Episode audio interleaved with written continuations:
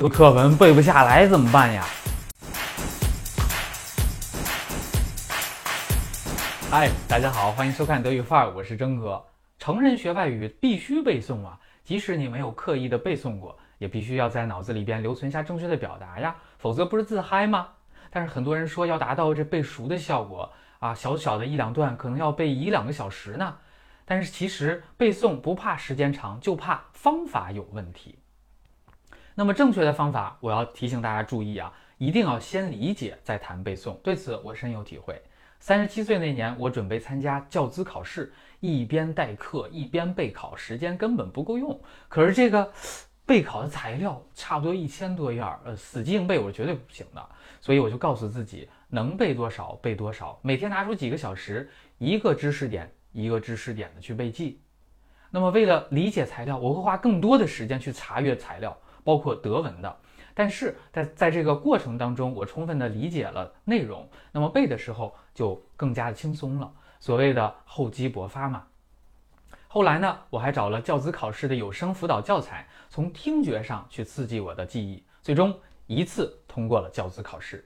我说这个原因是因为我们背诵德语其实是一样的道理啊。当然，背外语比背母语有更多的注意事项，具体是什么呢？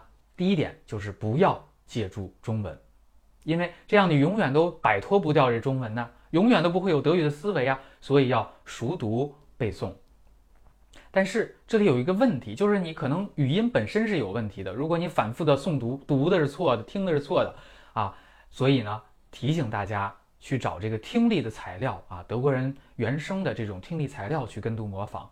那么考核的标准不是我背的多快啊，或者我背的多溜。而是要尽量的去贴近原声，还原啊过这个拍起了它的语音、语音和语调，这样才不会自娱自乐。但是也会有同学说：“哎呀，我不习惯背诵，我背不下来啊。”我建议大家第二点就是去做一个挖空的辅助。怎么讲呢？你可以把这个原文拿过来啊，保留这些关键字或者是句型框架，其他的可以删掉。那么有了这个提示之后啊，背诵起来。就没有那么的繁重了。这种半自助式的背诵，如果熟练之后，就可以尝试完全脱稿。还有第三个窍门，就是适当的去修改原文。但是具体的步骤这里就不再展开了，大家可以去参考我的文字版推送。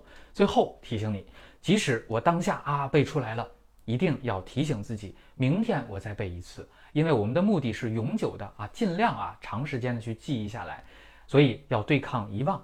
我的窍门呢，就是相同的这个听力原文，每天有条件的时候就去反复的播放，这样的话，哦哟，你想忘都很难呢。